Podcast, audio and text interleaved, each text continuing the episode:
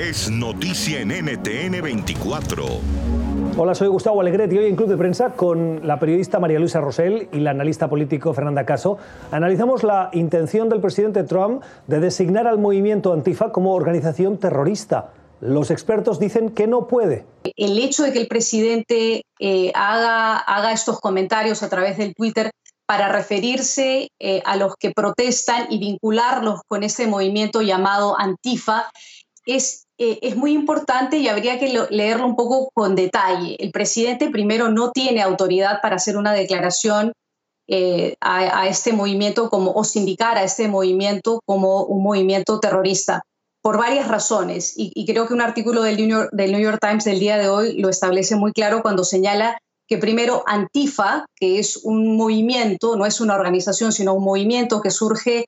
eh, en los años 60 en Estados Unidos y que fue un poco la respuesta y la reacción a los grupos neonazis que también a su vez surgieron en Europa en algún momento y que también tuvieron una contrarrespuesta. Aquí en Estados Unidos cobran un poco más de auge en, en, en el 2016, precisamente cuando el presidente Donald Trump llega a la Casa Blanca otra vez en respuesta a, la elección de Donald Trump y también a los movimientos que son eh, de corte supremacista o que tienen esta ideología supremacista y que muchas veces han apoyado públicamente al presidente de los Estados Unidos. Estas actitudes de, decir vamos a irnos contra los manifestantes, vamos a buscar la forma incluso alrededor de la ley para que ese sea el tema de conversación, para que no estemos hablando de la violencia contra los afroamericanos, sino que estemos hablando de eh, los destrozos que hicieron, por muy reprochables que sean, mm. sin querer ver las, las cuestiones de fondo, creo que es lo que ha seguido atizando y atizando el movimiento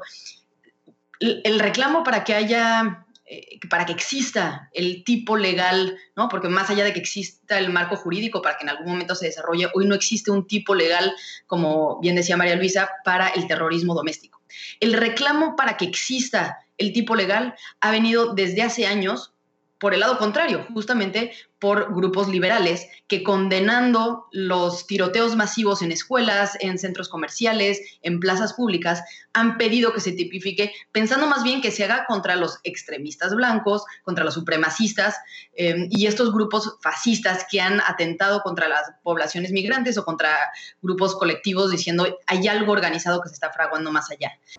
Esta fue parte de la conversación que usted puede escuchar en el programa Club de Prensa que se emite cada día de lunes a viernes a las nueve y media de la mañana, hora de Ciudad de México y Quito, diez y media, hora de la costa este de Estados Unidos, en NTN 24. NTN 24, el canal internacional de noticias con información de interés para los hispanos en el mundo.